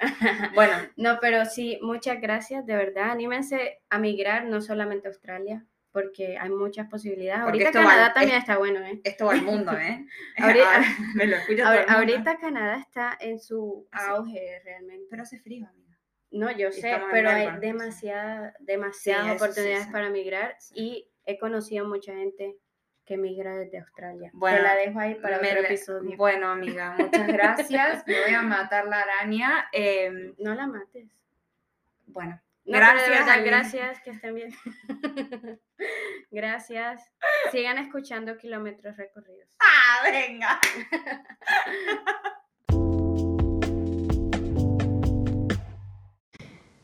¿Qué hay que tener en cuenta? En el estado de Victoria, vos teniendo licencia, a ver, todo esto, yo les juro que hice una lista y les juro que me organicé en mi cabeza, pero es como que sumado a que hace bastante que no grabo un episodio, que es muchísima información que les quiero compartir en el día de hoy y no hacer un episodio de una hora para que no se aburran, es como que las cosas me van a ir saliendo hacia la manchancha, ¿no?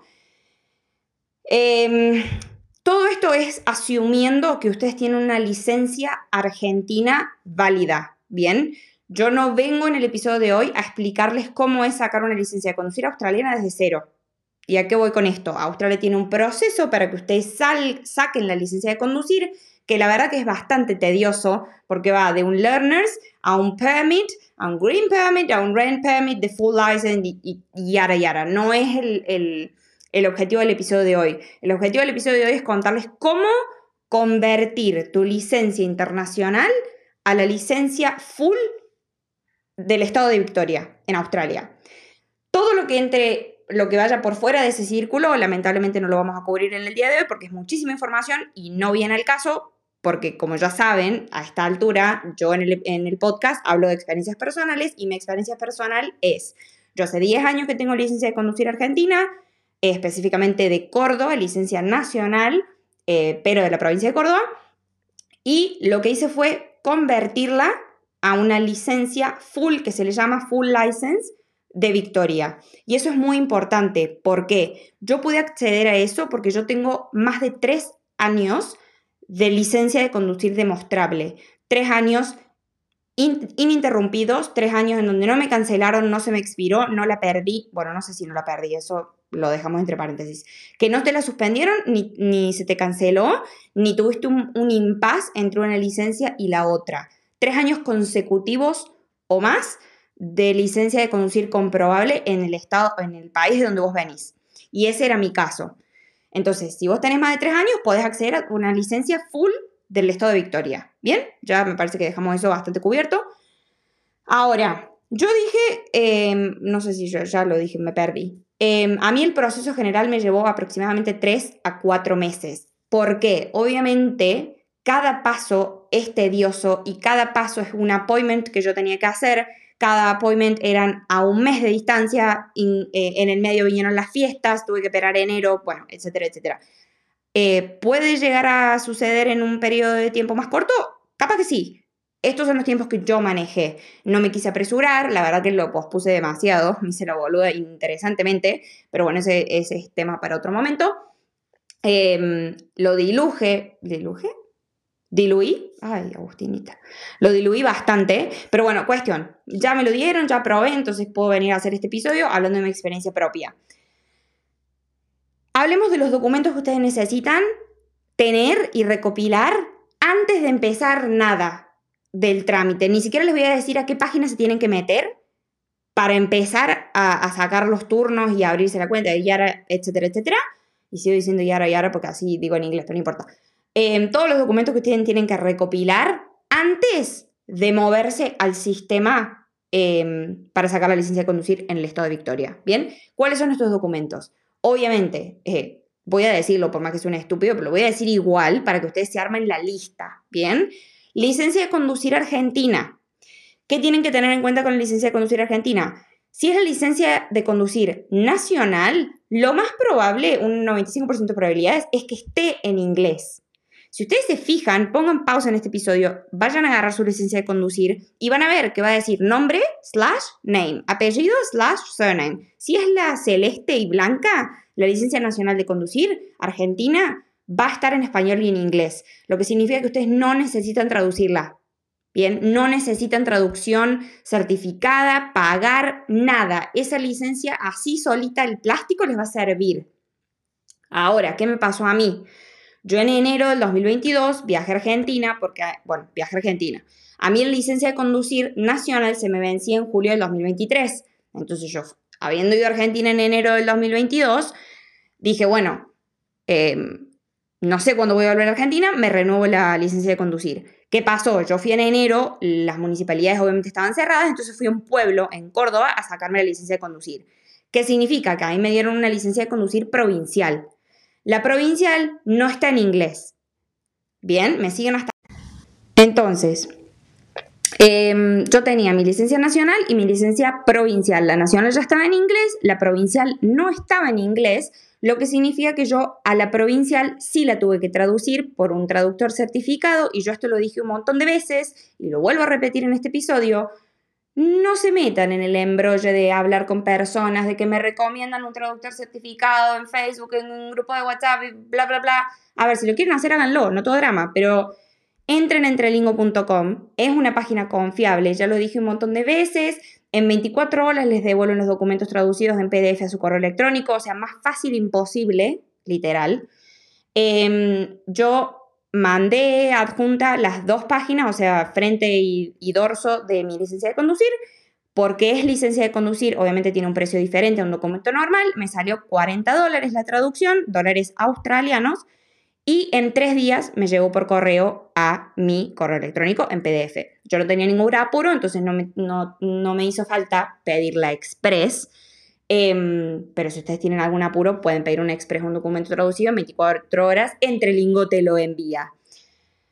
Bueno, licencia de conducir, tema resuelto. Documento número 2, pasaporte. Dato tener en cuenta que yo me enteré hoy, que obviamente antes no lo sabía y tampoco me afectaba porque a mí, bueno, ya saben toda la historia de mi pasaporte, si no la saben me la pueden encontrar en Instagram, no quiero revivir esa historia, no importa. Mi pasaporte a mí se me vence ahora en febrero del 2023, por ende yo tuve que ir al consulado en Sydney y sacar uno nuevo. Entonces tuve que ir a... Em, llevé mis dos pasaportes por las dudas. No, no, por las dudas no, porque tengo el vigente que se vence en un mes, pero vos necesitas un pasaporte que tenga dos años como mínimo de vigencia. ¿Mm? Entonces yo con el actual solo no me, iba a ser, no me iba a ser suficiente, necesitaba el actual y el que ya renové, que lo tengo conmigo, que entre en vigencia en realidad desde ya, por 10 años. Pasaporte. Documento número 3.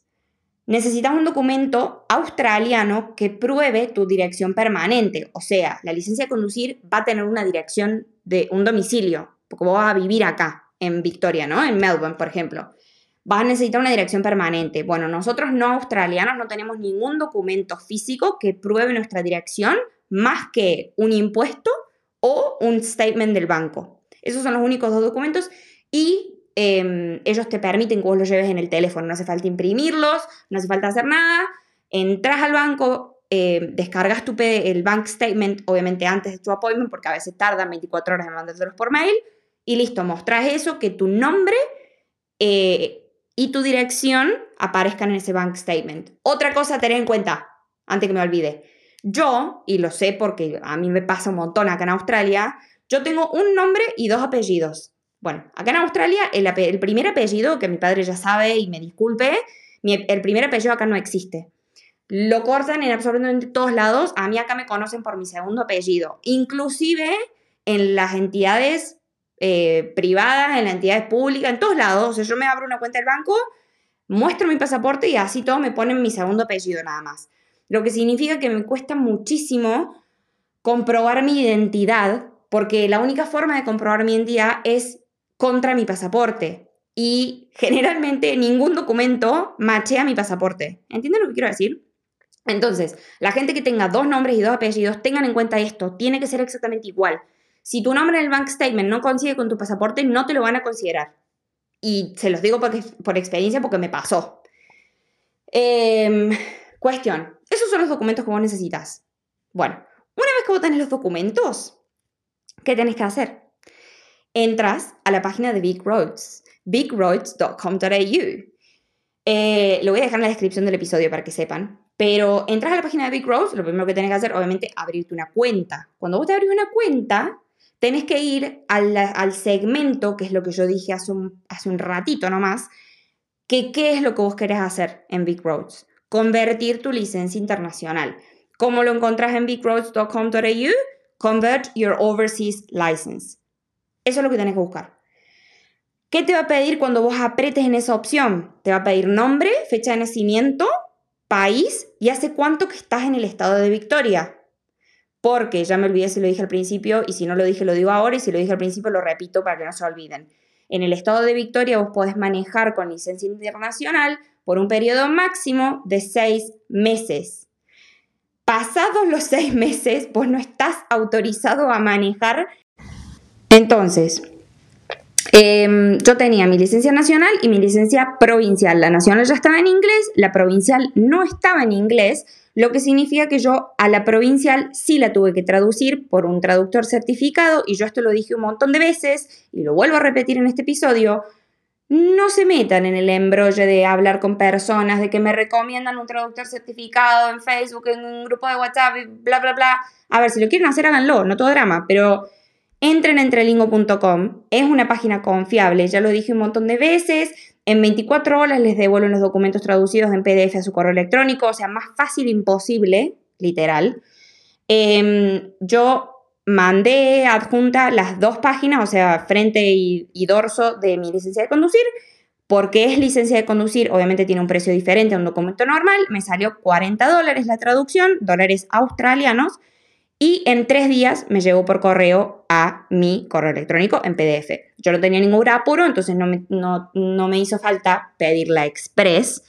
Em, pero si ustedes tienen algún apuro, pueden pedir un express, un documento traducido en 24 horas. Entre Lingo te lo envía. Bueno, licencia de conducir, tema resuelto. Documento número 2, pasaporte. Dato tener en cuenta que yo me enteré hoy, que obviamente antes no lo sabía y tampoco me afectaba porque a mí, bueno, ya saben toda la historia de mi pasaporte. Si no la saben, me la pueden encontrar en Instagram. No quiero revivir esa historia, no importa.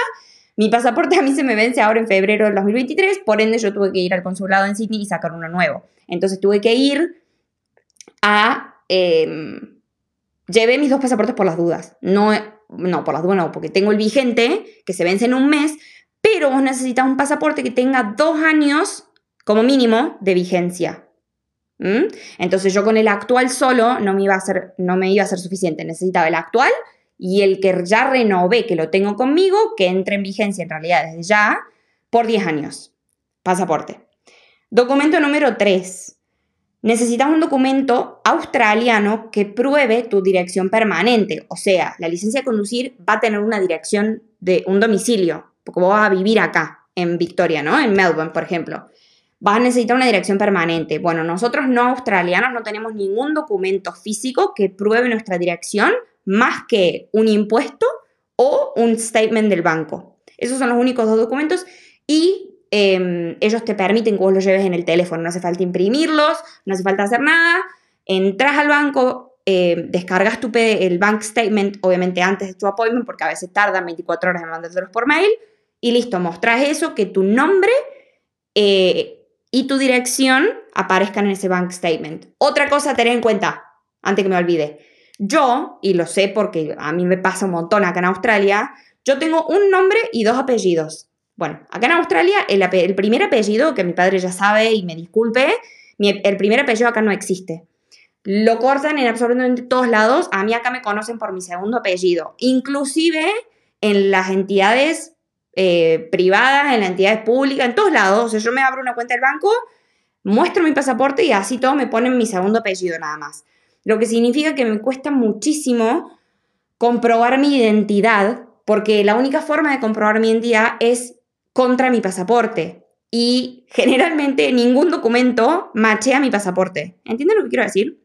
Entonces, la gente que tenga dos nombres y dos apellidos, tengan en cuenta esto, tiene que ser exactamente igual.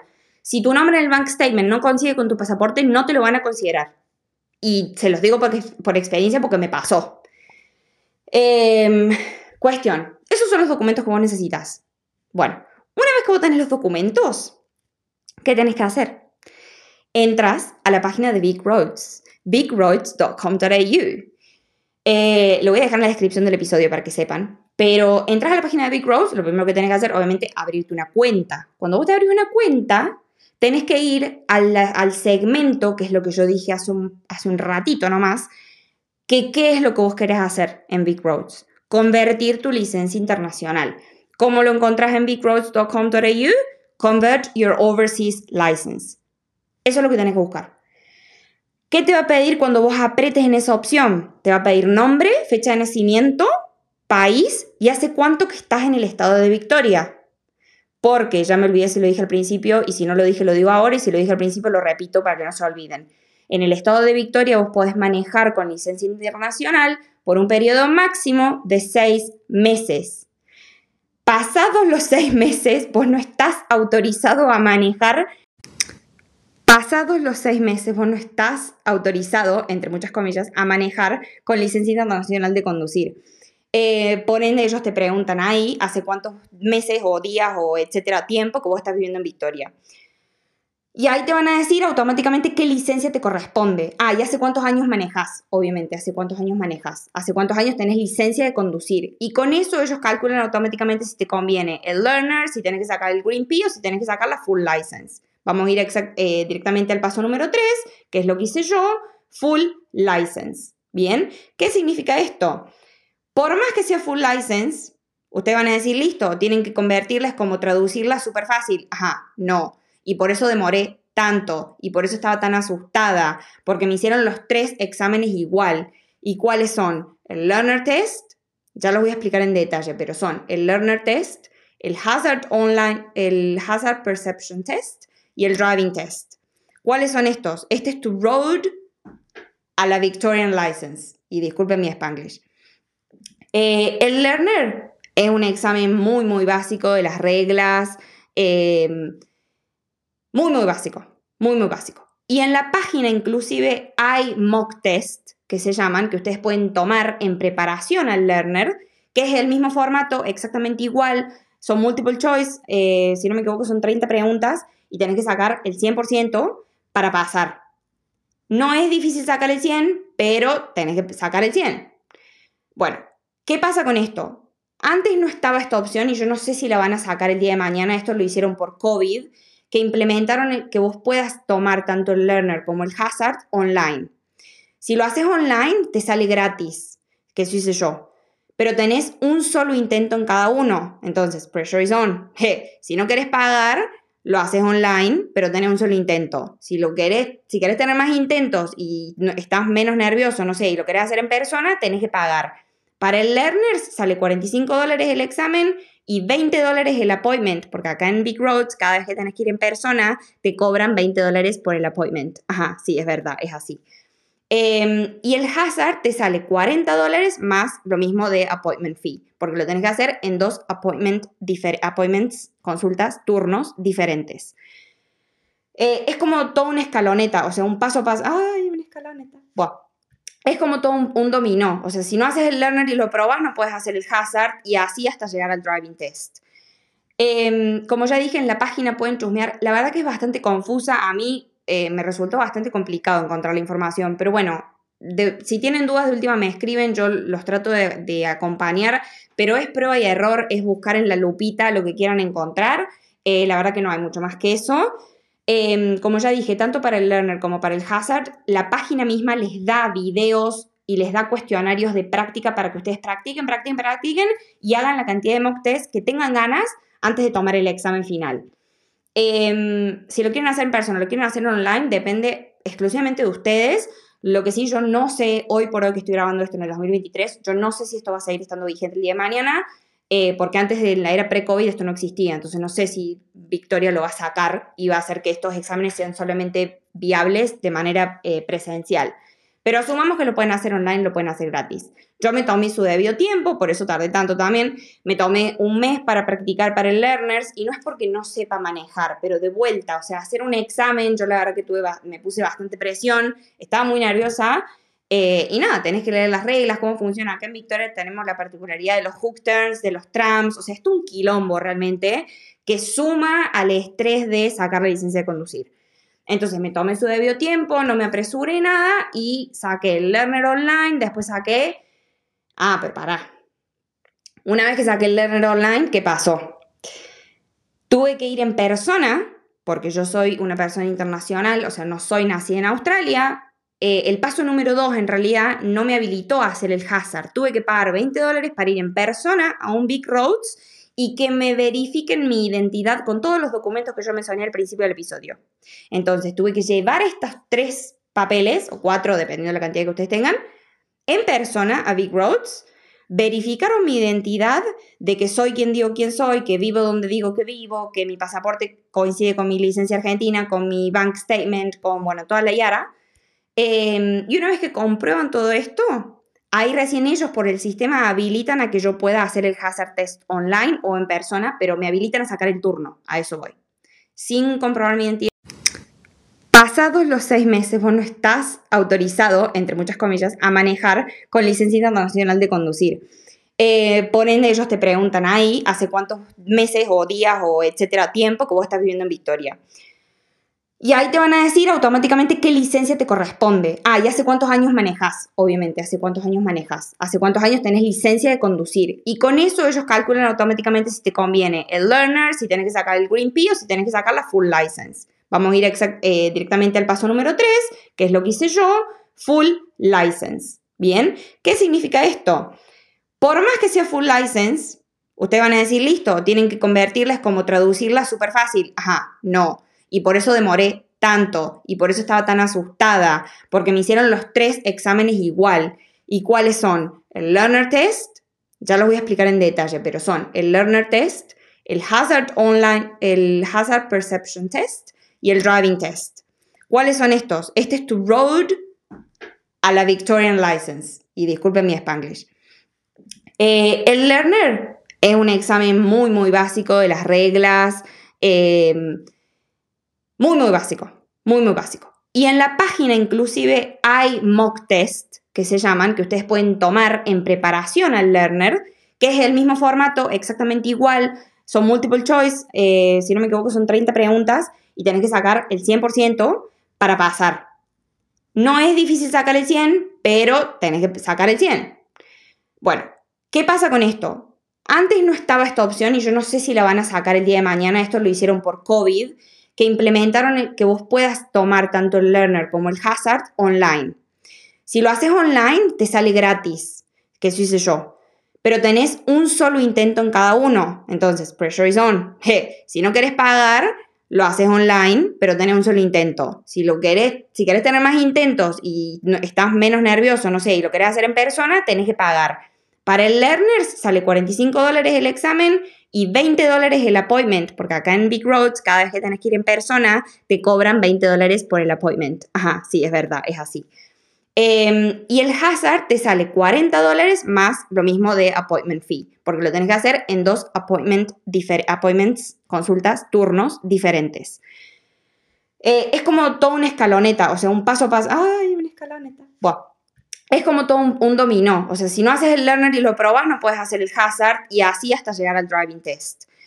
Em, como ya dije, en la página pueden chusmear. La verdad que es bastante confusa. A mí eh, me resultó bastante complicado encontrar la información, pero bueno, si tienen dudas de última me escriben, yo los trato de, acompañar, pero es prueba y error, es buscar en la lupita lo que quieran encontrar. Eh, la verdad que no hay mucho más que eso. Em, como ya dije, tanto para el learner como para el hazard, la página misma les da videos y les da cuestionarios de práctica para que ustedes practiquen, practiquen, practiquen y hagan la cantidad de mock test que tengan ganas antes de tomar el examen final. Em, si lo quieren hacer en persona, lo quieren hacer online, depende exclusivamente de ustedes. Lo que sí, yo no sé, hoy por hoy que estoy grabando esto en el 2023, yo no sé si esto va a seguir estando vigente el día de mañana, eh, porque antes de la era pre-COVID esto no existía, entonces no sé si Victoria lo va a sacar y va a hacer que estos exámenes sean solamente viables de manera eh, presencial. Pero asumamos que lo pueden hacer online, lo pueden hacer gratis. Yo me tomé su debido tiempo, por eso tardé tanto también. Me tomé un mes para practicar para el Learners y no es porque no sepa manejar, pero de vuelta, o sea, hacer un examen, yo la verdad que tuve, me puse bastante presión, estaba muy nerviosa. Eh, y nada, tenés que leer las reglas, cómo funciona. Acá en Victoria tenemos la particularidad de los hook turns, de los trams, o sea, esto es un quilombo realmente que suma al estrés de sacar la licencia de conducir. Entonces me tomé su debido tiempo, no me apresuré nada y saqué el Learner Online, después saqué... Ah, pero pará. Una vez que saqué el Learner Online, ¿qué pasó? Tuve que ir en persona, porque yo soy una persona internacional, o sea, no soy nacida en Australia. Eh, el paso número dos, en realidad, no me habilitó a hacer el hazard. Tuve que pagar 20 dólares para ir en persona a un Big Roads y que me verifiquen mi identidad con todos los documentos que yo mencioné al principio del episodio. Entonces tuve que llevar estos tres papeles, o cuatro, dependiendo de la cantidad que ustedes tengan, en persona a Big Roads. Verificaron mi identidad de que soy quien digo quién soy, que vivo donde digo que vivo, que mi pasaporte coincide con mi licencia argentina, con mi bank statement, con, bueno, toda la Yara. Em, y una vez que comprueban todo esto, Ahí recién ellos por el sistema habilitan a que yo pueda hacer el hazard test online o en persona, pero me habilitan a sacar el turno. A eso voy. Sin comprobar mi identidad. Entonces, sin comprobar todo eso, ellos no me van a dejar hacer el hazard. Bien. Em, una vez que comprobaron todo eso, yo volví a mi casa, hice el hazard. Eh, de vuelta, el Learner Online y el Hazard Online no tenés límite de tiempo para practicar.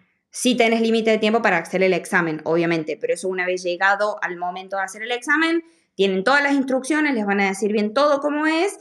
Eh, no hay de qué alarmarse, pero bueno, es un examen y tienen que estar concentrados, tienen que tener buen internet, o sea, las cosas básicas, ¿bien? Em, una vez que yo hice el hazard, que es el paso número 3, ya estamos a ver, yo no, di el timeline, pero bueno, si quieren lo doy. Yo empecé a hacer todo esto en septiembre, hice el learner en octubre, eh, tuve que ir al appointment, había disponible en noviembre. Una vez que fui en noviembre a que me verifiquen la identidad, hice el hazard test a la semana o dos semanas. Eh, y de ahí, una vez que aprobé, saqué turno para hacer el driving test. Ese es el último paso. Y el próximo turno que había era la primera semana de enero. ¿Por qué? Porque yo también fui bastante viva y yo elegí a dónde hacer mi examen. Y eso es algo muy personal, muy particular, que si ustedes están viviendo en Victoria o van a venir a vivir a Victoria, en debido momento se van a enterar por qué eligen A o no B. Eh, obviamente si quieren hacer la vida más fácil para ustedes, básicamente. Eh, se quieren ir a una le pongamos municipalidad, el Big Roads es la municipalidad, se van a ir a la que ustedes tengan menos hazards, menos interrupciones de tráfico, no tram, etcétera, etcétera, y van a elegir la que a ustedes les convenga. No hace falta que sea cerca de donde vos vivís, no tiene nada que ver con tu domicilio, a eso voy. Entonces, yo quería sí o sí hacerlo en esta sede. Entonces, el primer turno disponible para esta sede era el 10 de enero. Bueno, listo, 10 de enero. Eh, el, examen en sí sale 67 dólares, que si vos haces el appointment por teléfono, te lo van a cobrar por teléfono. Y después, una vez que vos haces el examen, te van a decir lo que eres, por, querés la licencia por 3 años o por 10 años. Acá en Australia no hay 5 años, es 3 años, que sale 86 dólares, o 10 años, que sale 293 dólares. Y eso lo pagas después de haber aprobado el examen, obviamente. Eh, ese es el último paso. Te sacan la foto, te dicen, bueno, en dos semanas te va a llegar la licencia a tu casa. Bárbaro, listo, muchas gracias. ¿Qué hice yo en el medio? A ver, yo ya dije recién, yo manejo hace 10 años, manejo en Australia hace 3 años, la verdad que estoy confiada manejando, o sea, no es que yo no manejo, manejo todos los días al trabajo, a ver si me explico. Pero no es lo mismo tener una persona de práctica que te diga, te van a preguntar esto, te van a fijar esto, tenés que tener cuidado con esto, etcétera, etcétera. Entonces, eh, yo contraté una mujer que me la recomendaron bastante, es muy conocida acá en Melbourne, em, que habla español, así que no van a tener problema con eso. Em, y ella cobra entre 60 y 70 dólares la hora de practice test. Eso de vuelta es súper personal, depende de ustedes, quieranlo, tómenlo, déjenlo, no sé, pero yo hice eso y hoy, 10 de noviembre, o bueno, sí, 10 de noviembre, rendí el examen. El examen de manejo en sí es media hora manejando eh, la verdad que, o sea, yo dije que sí, estaba súper nerviosa, pero fue bastante fácil. Eh, el pibe que me tocó, bueno, el señor que me tocó al lado en el auto, la verdad que es súper relajado, me hizo la vida mucho más fácil. Eh, trató de que yo me calmara los nervios, digamos, pero nada, o sea, aposta, no es muy difícil. No sé, eso también de vuelta es como muy personal. No sé qué tan confiados son ustedes atrás del volante, qué tan confiados van a ser acá en Australia manejando del otro lado. hay un montón de factores, obviamente, que hacen.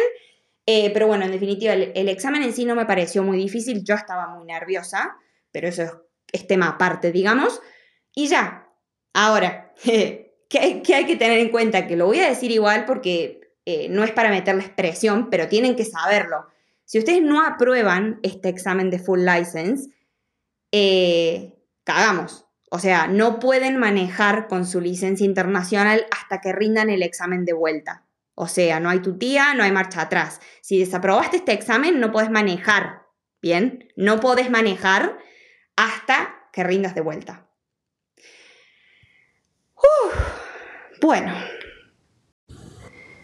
Entonces, sin comprobar todo eso, ellos no me van a dejar hacer el hazard. Bien.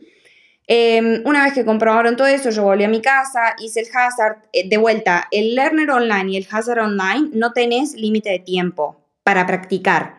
Sí tenés límite de tiempo para hacer el examen, obviamente, pero eso una vez llegado al momento de hacer el examen, tienen todas las instrucciones, les van a decir bien todo cómo es.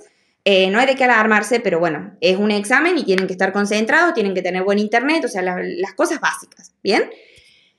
Em, una vez que yo hice el hazard, que es el paso número 3, ya estamos, a ver, yo no, di el timeline, pero bueno, si quieren lo doy. Yo empecé a hacer todo esto en septiembre, hice el learner en octubre, eh, tuve que ir al appointment, había disponible en noviembre, una vez que fui en noviembre a que me verifiquen la identidad, hice el hazard test a la semana o dos semanas, eh, y de ahí, una vez que aprobé, saqué turno para hacer el driving test. Ese es el último paso.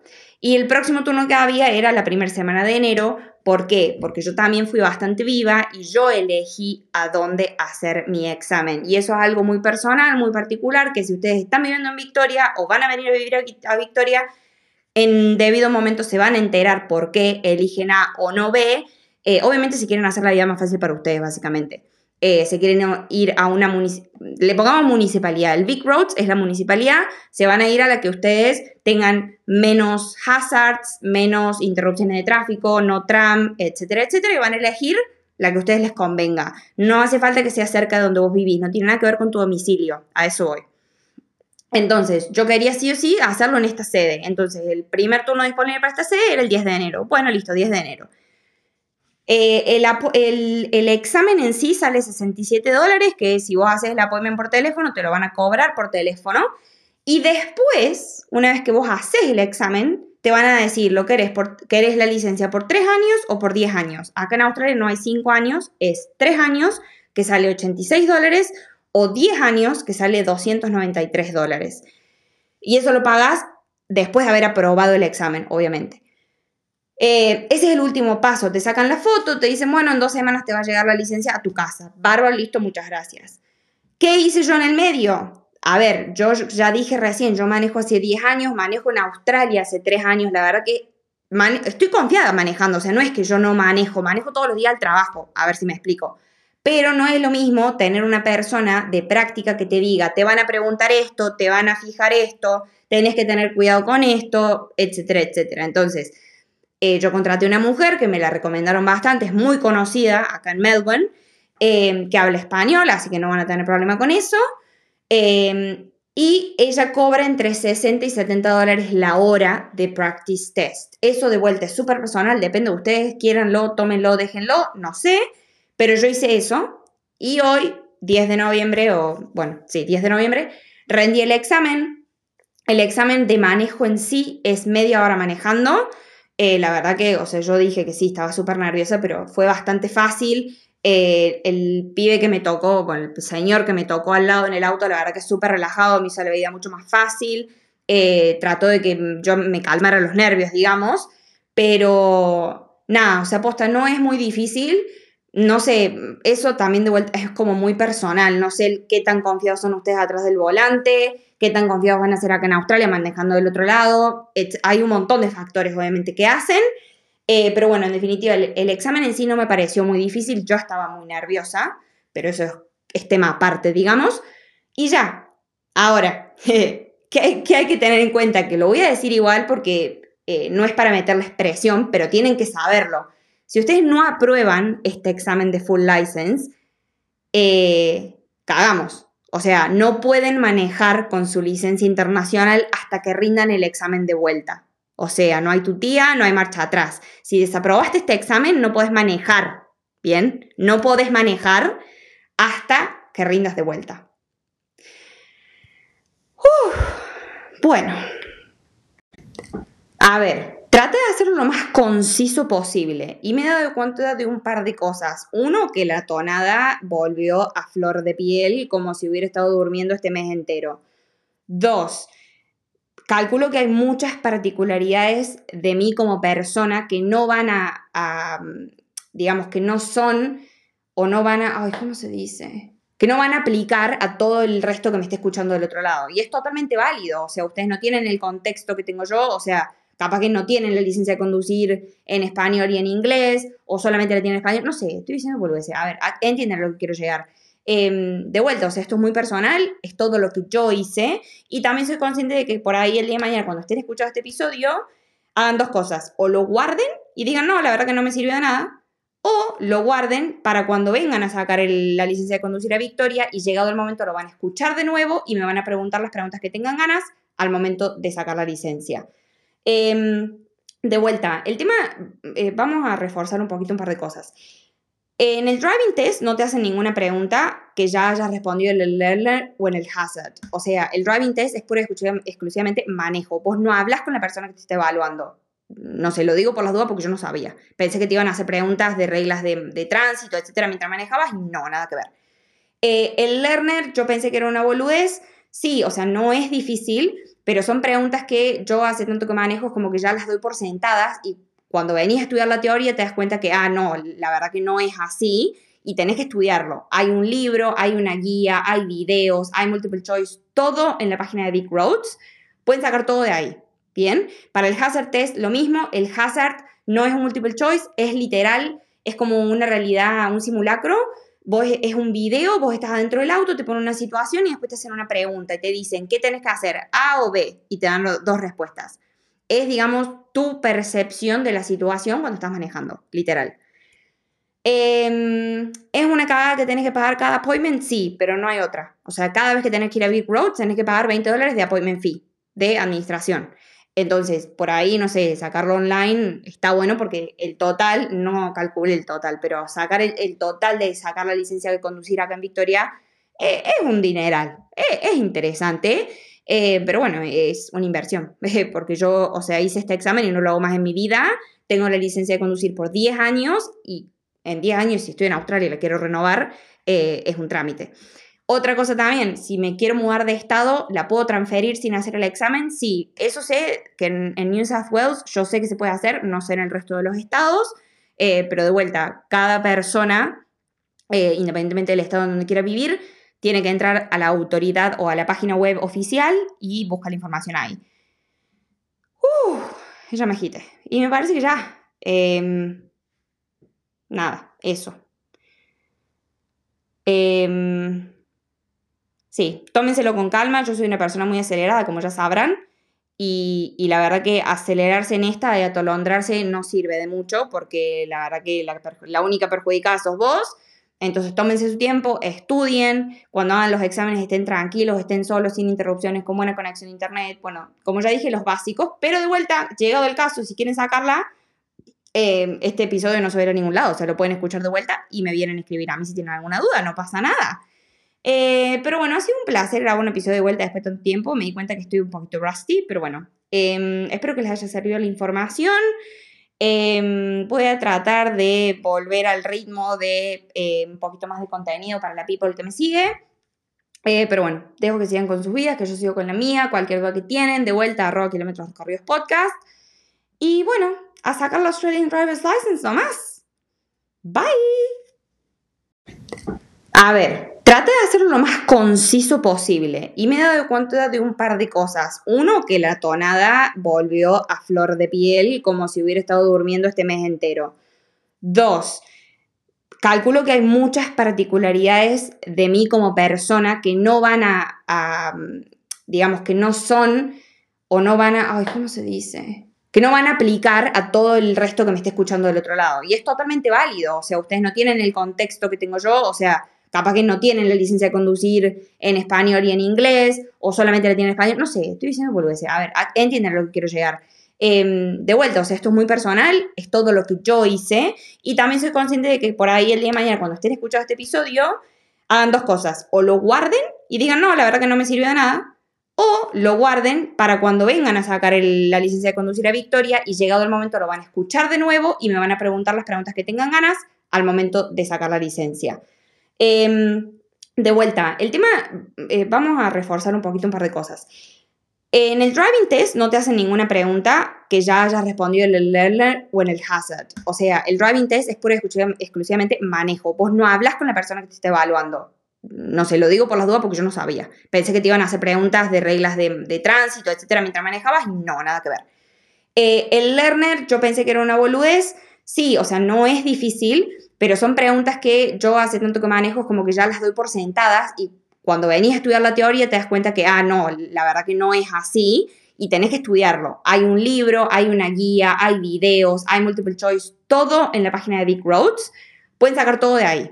Bien, para el hazard test lo mismo, el hazard no es un multiple choice, es literal, es como una realidad, un simulacro Vos es un video, vos estás adentro del auto, te ponen una situación y después te hacen una pregunta y te dicen, ¿qué tenés que hacer? ¿A o B? Y te dan dos respuestas.